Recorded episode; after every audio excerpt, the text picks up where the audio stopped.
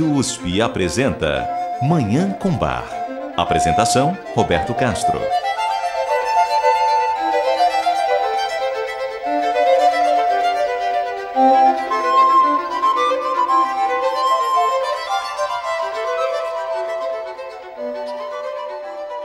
Muito bom dia. A música maravilhosa de Johann Sebastian Bach, o Divino Bach, está no ar.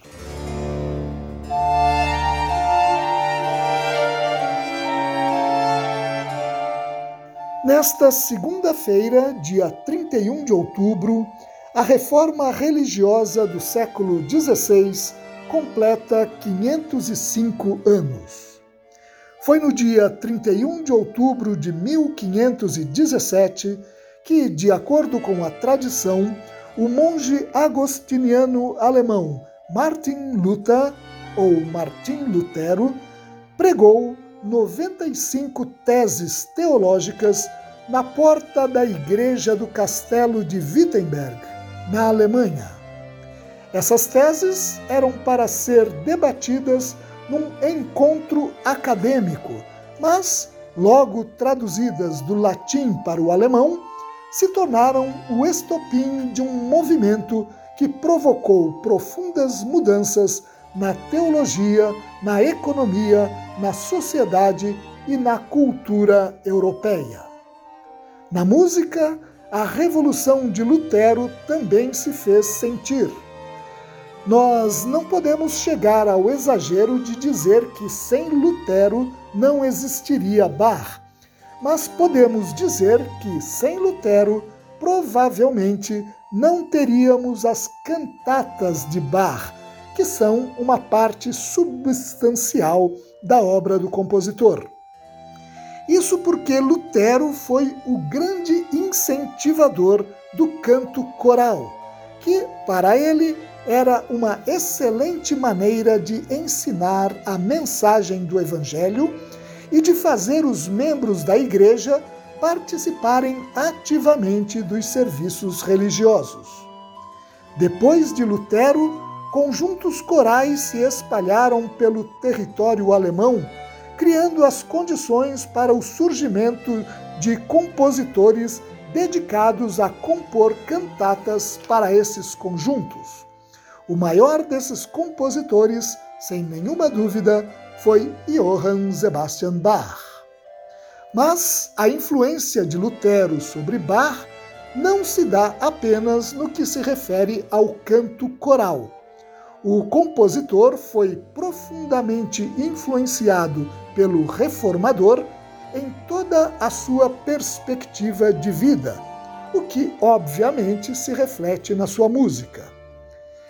Existe uma estreita sinergia entre Lutero e Bach, embora eles estejam separados por dois séculos.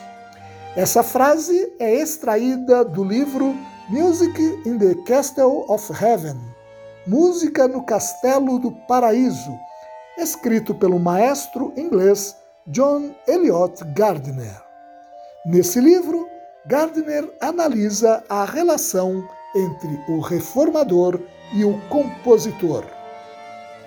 No programa de hoje, por ocasião dos 505 anos da reforma religiosa do século XVI, também chamada de Reforma Luterana, nós vamos reproduzir algumas das análises que Gardner expõe no seu livro.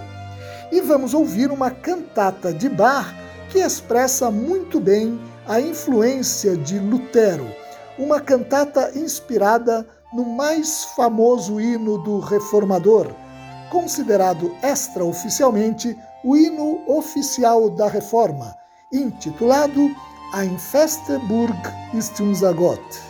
Um castelo forte é nosso Deus. Eu desejo a todos os nossos ouvintes uma maravilhosa Manhã com Bar.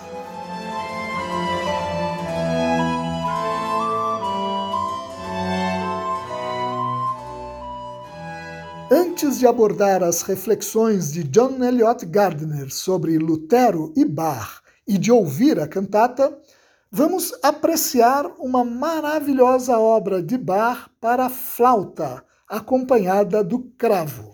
É a sonata para flauta e cravo em si menor, BWV 1030, criada por volta de 1720 época em que Bach trabalhava como músico na corte de Köthen, a serviço do príncipe Leopold von Anhalt-Köthen.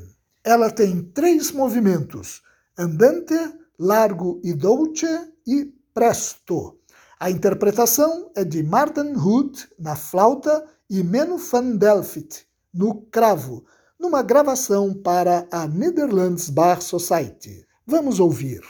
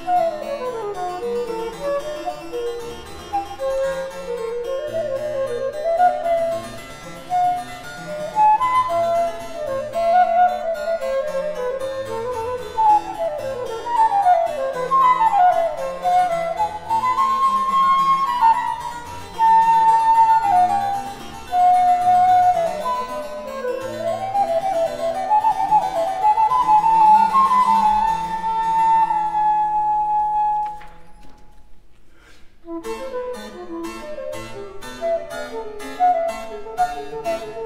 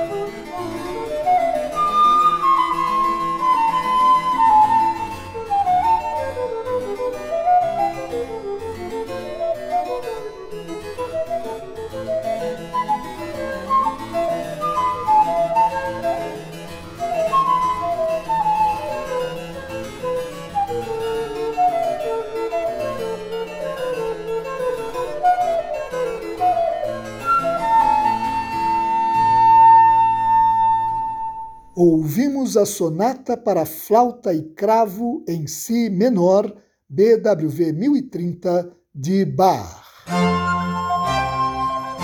Você ouve Manhã com Bar. Apresentação: Roberto Castro. O maestro inglês John Eliot Gardiner é um dos maiores especialistas em bar da atualidade.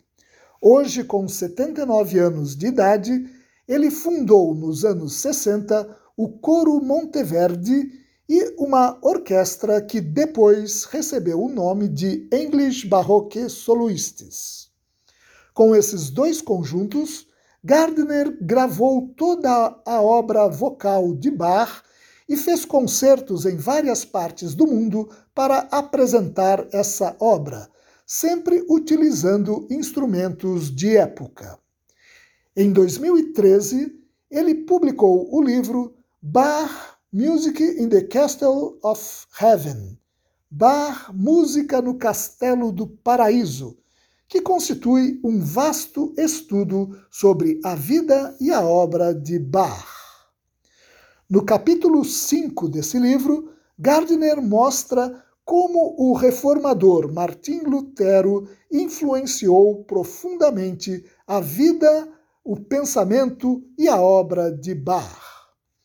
Gardner destaca que a ligação entre os dois se dá já no nascimento de Bach, ocorrido 202 anos depois do nascimento de Lutero.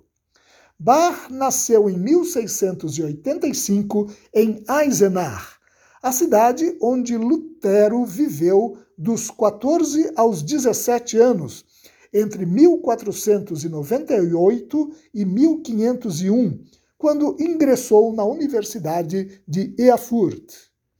Os dois estudaram na mesma escola de Eisenach e frequentaram a mesma igreja de São Jorge, a Georgenkirche, em Eisenach, onde tiveram suas primeiras experiências musicais como membros do coro da igreja. O castelo de Wartburg, em Eisenach, foi o local onde Lutero, fugindo da perseguição religiosa, se escondeu durante cerca de dez meses entre 1521 e 1522, período em que traduziu a Bíblia para o alemão. Antes de se enclausurar no castelo, Lutero pregou um sermão do púlpito da Georgenkirche, a igreja onde, quase 200 anos depois, Bach seria batizado. Até hoje, a igreja conserva essas duas relíquias: o púlpito de onde Lutero pregou em 1521 e a pia batismal onde Bach recebeu o batismo em 1685. Essa ligação de Bach com Lutero desde o nascimento foi reforçada pelo modo como os hinos e a teologia de Lutero impregnaram as lições escolares de Bach, como Gardner escreve no seu livro. Esses hinos e essa teologia foram realmente, de acordo com o maestro inglês, os principais meios pelos quais o futuro compositor absorveu e assimilou o conhecimento do mundo em redor de si. Gardner acrescenta ainda que, na época em que Bach alcançou os 20 anos de idade, os ensinos de Lutero penetraram profundamente no seu treino musical e formaram a verdadeira matéria com que ele modelou suas primeiras músicas para uso na igreja. Entre esses ensinos está a ideia de que o objetivo específico da música é dar expressão e acrescentar eloquência ao texto bíblico. Como dizia Lutero, Die Noten machen den Text lebendig. As notas tornam o texto vivo. Foi isso o que Bach colocou em prática, não apenas em suas primeiras músicas, mas em toda a obra vocal sacra que compôs ao longo de sua vida. Essas observações de John Eliot Gardiner, registradas no livro Bach Music in the Castle of Heaven, podem ser facilmente constatadas nas composições de Bach. A influência de Lutero na música de Bach se percebe também no fato de que Bach utilizou hinos de Lutero como base de cantatas. O exemplo mais famoso disso é a cantata Ein Festeburg ist unser Gott, Um Castelo Forte é Nosso Deus, BWV 80, inspirada no hino de mesmo nome composto por Lutero em 1529, hino que se tornou símbolo da reforma religiosa do século XVI, iniciada por Lutero. As quatro estrofes originais do hino estão presentes na cantata, formando o coral de abertura, parte do segundo movimento, o quinto movimento, também feito pelo coral, e o coral de encerramento. Bach acrescentou ainda dois recitativos, uma área e um dueto, totalizando oito movimentos. Nós não sabemos com certeza a data em que essa cantata foi exibida pela primeira vez. Ela tem origem numa cantata composta em 1715 na corte de Weimar, que depois foi adaptada para a festa da Reforma e apresentada em Leipzig, possivelmente por volta de 1730. Vamos ouvir então a cantata Ein Festeburg ist unser Gott, Um Castelo Forte é Nosso Deus, BWV 80, de Johann Sebastian Bach. A interpretação é do Coro Monteverde e dos English Baroque Soloists, sob regência de John Eliot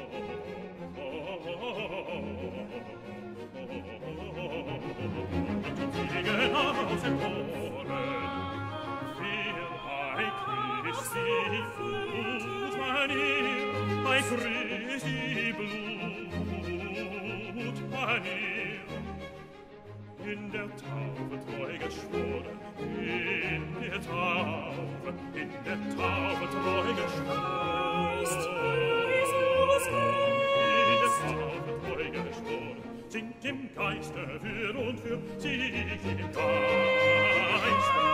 sie und für sich dem Geiste wir und für wir bei Christi Blut bei bei Christi Blut bei dir ist in der Tat geschworen geschworen sich dem Geiste für und für sie.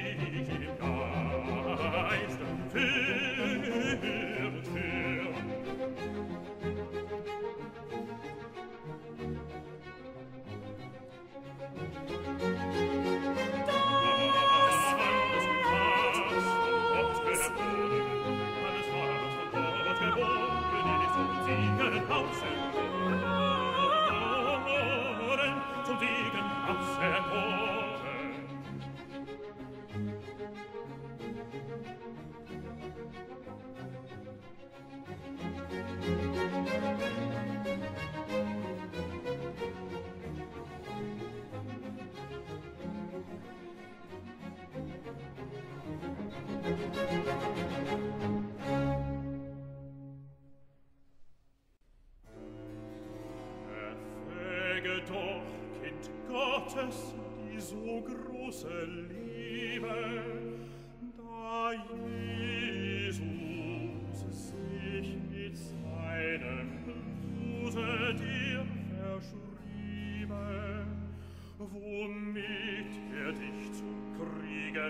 Satans und wieder fällt und Sünde geformen hat. Gib nicht in deiner Seele dem Satan und den Lastern statt. Lass nicht dein Herz den Himmel Gottes auf dir Erde zur Wüste ist erfirden, error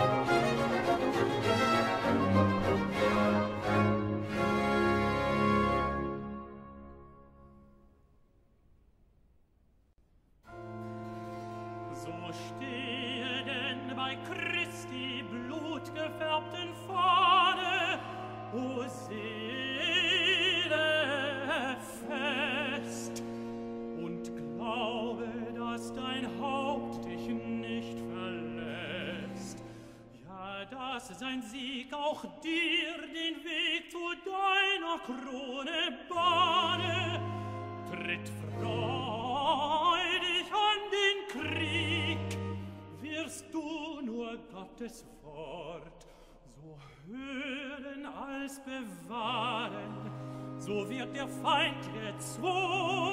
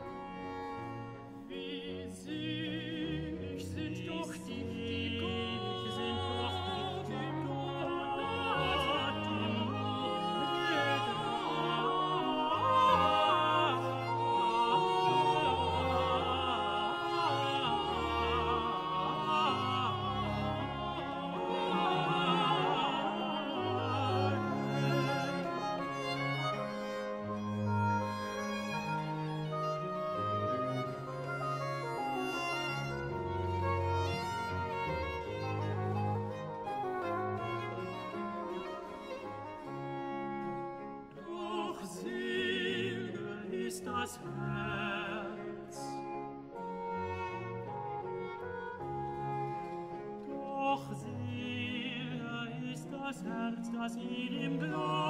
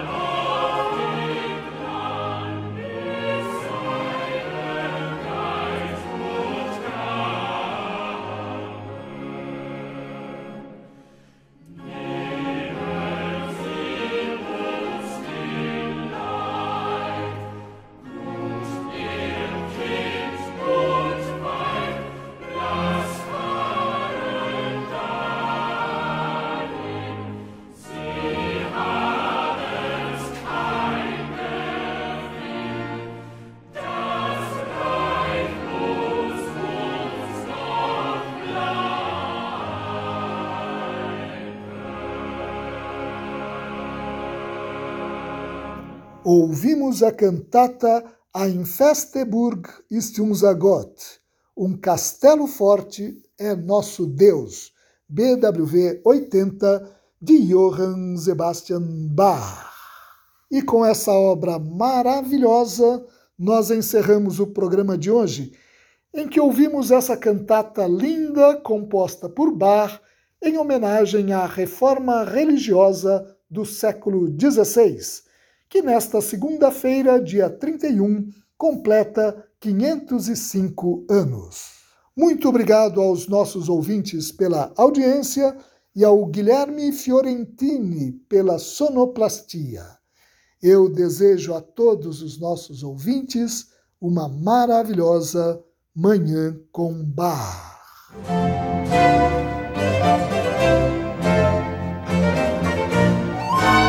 Rádio USP apresentou Manhã com Bar.